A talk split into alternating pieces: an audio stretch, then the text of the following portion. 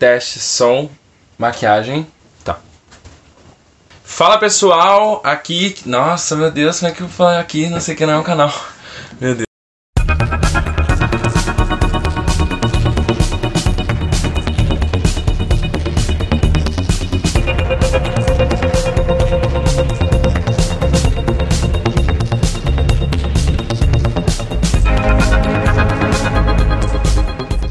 Fala pessoal, aqui do História do Pandemônio. Meu nome é Rafael Cabral, eu tenho 25 anos e tô aqui para responder o questionário pandemônico. Então assiste até o final e fica com a gente que tenho certeza que vai ser um bate-papo muito legal. Como surgiu o interesse em trabalhar com a educação? Então, minha relação com a educação é que eu sou filho é, de uma pessoa, uma mulher maravilhosa, né, que trabalhou com a educação infantil durante 30 anos. Né? Então eu sempre acompanhei minha mãe, assim, toda essa jornada dela, embora eu sempre fizesse parte do ambiente que ela estava trabalhando. Eu sempre acompanhei essa dedicação dela com a educação, essa relação dela com os alunos, essa relação dela com o ambiente de trabalho, sempre foi uma coisa que ela amou fazer. E isso com certeza é, eu consegui pegar, né, isso como uma herança para mim. E também porque na minha família, toda essa parte assim, do, do, ali dos meus tios, meus primos, trabalham com a questão do cuidado com o outro. Tem um tio que é assistente social, tem outro tio que é conselheiro tutelar aqui em Alvorada, minha mãe que trabalhou 30 anos com educação infantil ali, né, na questão do pré, berçário, jardins. Então isso sempre ficou muito marcado para mim. E também porque eu acredito que seja uma das uh, ferramentas na luta do mundo melhor né? Uma das ferramentas assim que tem um grande potencial de realmente mudar o mundo de uma forma eficaz e que realmente funcione. Como foi teu ano de vestibulando? Então, meu ano como vestibulando. É claro que é bem difícil assim de lembrar e acho que ninguém gosta de trazer muito à memória esses, esse período, né? Porque realmente é um período de muita luta, de ansiedade, a espera é muito grande, a gente a incerteza também é muito grande, né? Até mesmo do que tu queres fazer. O meu ano de vestibulando, né, que foi o ano de 2019, então foi um ano antes do corona, um ano que eu posso dizer assim que a gente estava mais acostumado à rotina anterior e foi um ano assim de muita expectativa. É, eu entrei e comecei o pré vestibular vestibular, e acho uma coisa legal assim de falar, porque realmente quando a gente tá fazendo pré-vestibular, a gente não tem muito, né, esse retorno, mas eu comecei fazendo um pré-vestibular e eu não tinha muito certo assim o que eu queria fazer, não tinha muito certo que seria letras. Eu entrei inclusive no pré-vestibular uh, falando até para todo mundo e as respostas que eu dava, quando ah, o que você quer fazer? Eu queria fazer jornalismo, jornalismo estava muito muito firme na minha mente, né, jornalismo. E aí depois, então, no meu ano de pré-vestibular, eu tive um professor que foi o Lucas Neves, meu professor de português, hoje é o meu grande amigo que me inspirou muito é, a ser professor. Eu já tinha esse fio docente, né, já dentro de mim.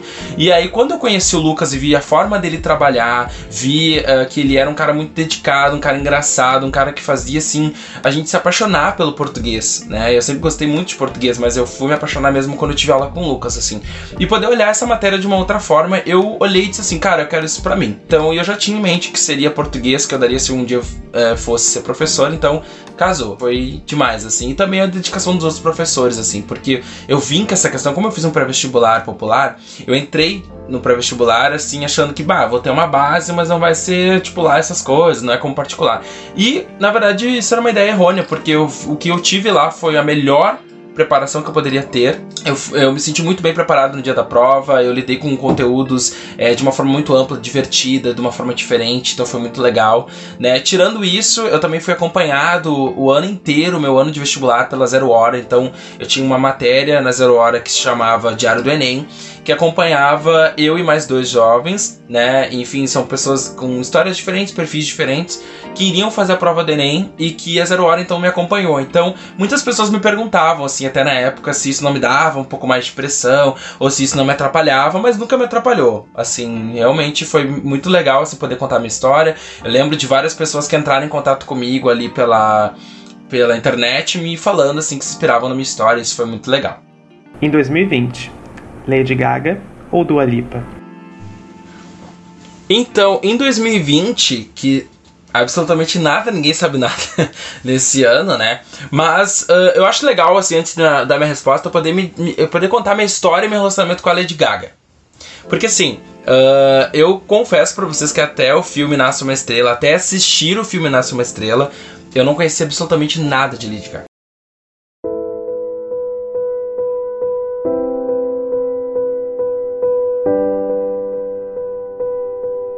Quando assisti o filme Nasce uma Estrela, foi onde eu comecei assim a prestar atenção nela, porque até então eu sabia que ela era uma cantora, sabia que ela era uma, uma artista pop e tal, e que sempre foi muito performática e também sempre chamou muita atenção pelos looks e tal, pelos clipes bem produzidos.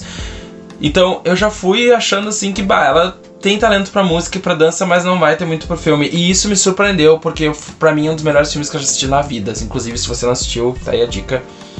É, vai estar o link na bio. Então, assim, é isso, sabe? Eu acho que depois que eu assisti esse, esse filme do Nasce uma Estrela, foi onde eu comecei a pesquisar mais sobre ela e vi o engajamento dela em várias causas e vi também que ela é uma pessoa que traz muitos assuntos à tona né? Ela não cobre, não passa pano para nada, e isso também foi uma coisa que eu admirei muito nela. E também pelo engajamento dela nas lutas, também clipes super produzidos, músicas que trazem sim é, uma outra mensagem, que conduzem a gente a pensar, a refletir um pouco mais sobre o mundo, sobre a vida, sobre várias questões, né? E então eu vou responder, por mais que eu te amo, do Ali, se assistindo esse filme, esse vídeo, esse podcast, eu te amo. Inclusive, adoro a tua música. Mas eu vou voltar em 2020 na Lady Gaga. Quais as possibilidades de transformação que a educação popular pode proporcionar? Então, na verdade, cara, eu acho que a educação popular não só é, ela não tem limites assim. Então acho que isso já é uma grande resposta assim na questão da educação popular, porque é uma educação que não tem limite, é uma educação que não é seletiva. Então não se pega um grupo de pessoas e vamos trabalhar sobre aqueles porque é certo que vai entrar ou que vai dar certo, ou que vai não. Na verdade se tem um investimento a longo prazo, porque educar é investir a longo prazo. Né? Os resultados eles não aparecem amanhã e talvez essa seja uma das explicações de por que a gente não tem muitos investimentos na educação, porque hoje em dia o capitalismo faz isso, né? A gente tem que gerar tudo para que tudo dê um lucro e esse lucro seja muito rápido e seja um lucro alto e que a gente invista menos. E na verdade na educação se investe muito para que no futuro a gente tenha esse respaldo, para que a pessoa no futuro consiga é, caminhar com as próprias pernas, consiga pensar a respeito disso, consiga ter um senso crítico e não só um senso crítico na questão de detonar as coisas, mas enfim, é, poder é, criticar e trazer a solução e lutar por um, por um mundo melhor e se engajar nas causas, porque isso é uma coisa muito importante. Só conhecer as causas não torna elas importantes, não torna elas eficazes, não torna, não torna. O que torna, na verdade, uma causa realmente eficaz é o engajamento nosso, meu e de você nela. E isso é uma coisa que a educação popular tem muito. Se engaja nas causas, se entende que a dor do outro é tua dor. E eu acho que isso é uma coisa assim específica e particular da educação popular. Não ter limites, poder agir em qualquer lugar, em qualquer âmbito. Ter um objetivo muito claro que é fazer o crescimento da pessoa né, que é fazer um crescimento social, que é investir na sociedade, que é crer no amanhã, que é enxergar é, nos alunos não só o futuro da nação, mas enxergar que é o presente também, que você pode mudar a realidade de alguém a partir de uma educação, e isso é muito importante. Então acho que isso é uma das coisas que a educação popular tem, que é o objetivo de mudar o mundo, saber o meio, ter um método próprio e aplicá-lo. Quais os maiores desafios de ser negro e da periferia em uma universidade? Então, é, eu ainda não, não frequentei o ambiente universitário. Eu acho que é bom deixar isso de ressalva. Isso é um pouco que, do, que o Corona me tirou nesse ano, né? Eu passei na PUC é, nesse ano. Então eu já estou indo para o terceiro semestre nesse momento, né? Acabo de ter uma grande conclusão no segundo. Então eu não tive assim, eu não frequentei o ambiente universitário. Mas é claro que uma das coisas assim que eu posso já adiantar é que não só a questão de uh, se manter dentro da faculdade, que seja importante, também seja difícil, mas também a questão da representatividade.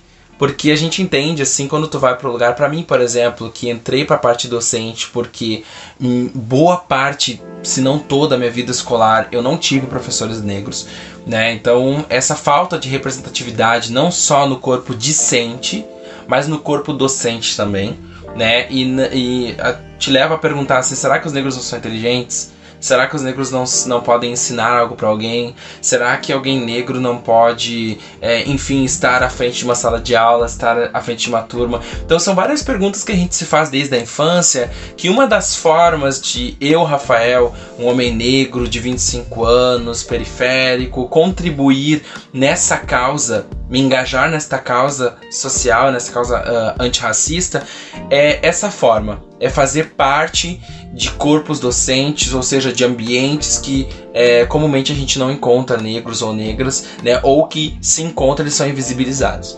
Né? Então acho que é, o desafio é esse, assim, é essa falta de representatividade que tem nos lugares, entender que tem turmas, por exemplo, que eu sou o único negro, né? E que, enfim, né, a gente tem que continuar para que outros também possam vir, né? A gente na verdade só tá indo porque outros já percorreram esse caminho, né, e abriram as portas também. Então a gente também acaba sendo um canal para outras pessoas que virão também e que quando te verem assim como um professor ou como um lugar assim de destaque ou de, enfim, de docente, possam olhar e dizer assim, eu vou ser porque, enfim, o professor Rafael é e ele é um grande professor. Acho que é muito isso.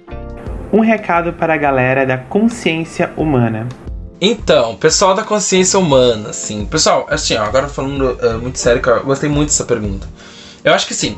A questão da consciência humana ou consciência negra, ou eu quero fazer um apanhado assim nas lutas gerais, sabe? A gente uh, não concordar com alguma coisa, beleza. Porque a gente não gostar de alguma coisa, não aceitar, não, enfim, isso tá no âmbito opinião. Agora, no momento que eu tento desvalorizar uma luta, e aí tem problema. Então o que, que a gente tem que fazer, sabe? A gente tem que ter um engajamento total e, e não só de partes suas, engaja, se engajar em partes. Ah, eu me engajo porque eu compartilho um post no meu stories. Não, se engajar nas lutas. Eu acho que quando a gente tenta desvalorizar uma luta, é, seja ela Uh, contra racista, contra homofóbicos, contra, enfim, diversas pessoas diversas lutas, diversos sistemas opressores que a gente tem aí, enfim, pelo mundo, que 2020 está recheado deles. É, é, justamente isso, assim, é a gente se engajar e trazer para nós essa luta, assumir para nós, né? Eu não sou mulher, mas eu não preciso ser mulher para entender que a mulher tem o seu valor, que ela não é menos que ninguém por ser mulher, que ela não deve ser morta, que o feminicídio ele tem que ser contido, tem que ser parado, sabe? Eu não sou trans, mas eu não preciso, enfim, uh, ser trans para me engajar. Eu acho que é muito isso. A gente fala a, a famosa frase da Angela Davis, né, que não basta ser só uh, não racista, tem que ser antirracista, mas a gente também não entende que a gente pode usar isso como um parâmetro geral, né? Não basta ser só, ah, eu não gosto disso, eu não aprovo isso, eu também sou contra o machismo, também sou contra a, o feminicídio, a transfobia, enfim, mas eu não me engajar em nenhuma, nenhuma causa. E como eu vou me engajar? Não é, pessoal, o engajamento não é só bandeira, tocha na mão e sair na rua. Não é isso. Que isso também é necessário muitas vezes. Mas também é a gente trazer para uma roda de amigos, a gente trazer para uma roda de conversa, a gente começar, nós homens, por exemplo, contar com a tua galera lá, com teus amigos, trazer o assunto, sabe? Porque, tipo assim, a gente nunca fala sobre o abandono de pais, abandono uh, de pais das crianças, né? De pais que abandonam os filhos. Porque se uma mãe abandona o filho, a gente sabe que é de um jeito, mas se um pai deixa o filho, como geralmente acontece, a gente não traz para nossos assuntos. A gente não fala pro lance das pessoas, de ver nossos amigos mexendo com as mulheres na rua e a gente não chamar a atenção deles. Então, isso é um engajamento na causa. É quando eu vejo que é, é importante eu trazer pra minha roda de conversa, é importante eu começar a trazer esse assunto pro meu meio, pro meio dos meus amigos, pro meu dia a dia. Quando eu vejo uma pessoa sendo racista, aquilo também não só me incomoda, mas eu vou lá e tento desconstruir isso com a pessoa, explicar para ela, porque também não é só dizer ah, você tá errado, mas explicar oh, você tá errado, porque isso, isso, aquilo. Se colocar diante das coisas. Consumir materiais, saber, tá aqui o História no Pandemônio, que, enfim,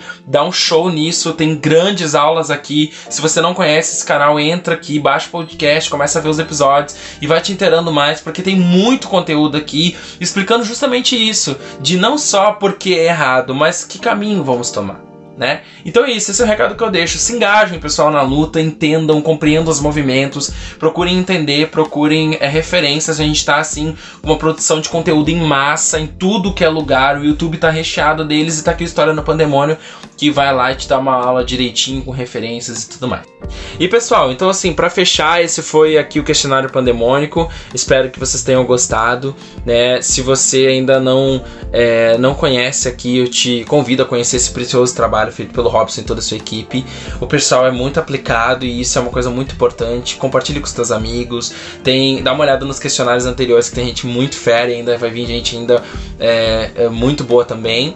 E é isso. Continue com a gente aqui e continue, enfim, aí lutando, seguindo seu caminho. Acredite nos seus sonhos, eles vão dar certo, né? Se você vai fazer vestibular esse ano, que tá tudo muito confuso, acredite em você, acredite no que você estudou, né? Acredite no seu sonho também, se, é, relaxe, se dê tempo também, né? Entenda que você também é um ser humano, tem limite.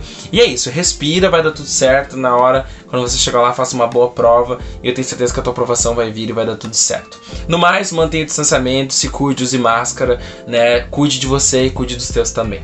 É isso aí, pessoal. Um grande abraço, muito obrigado pelo convite. Tamo junto até a próxima.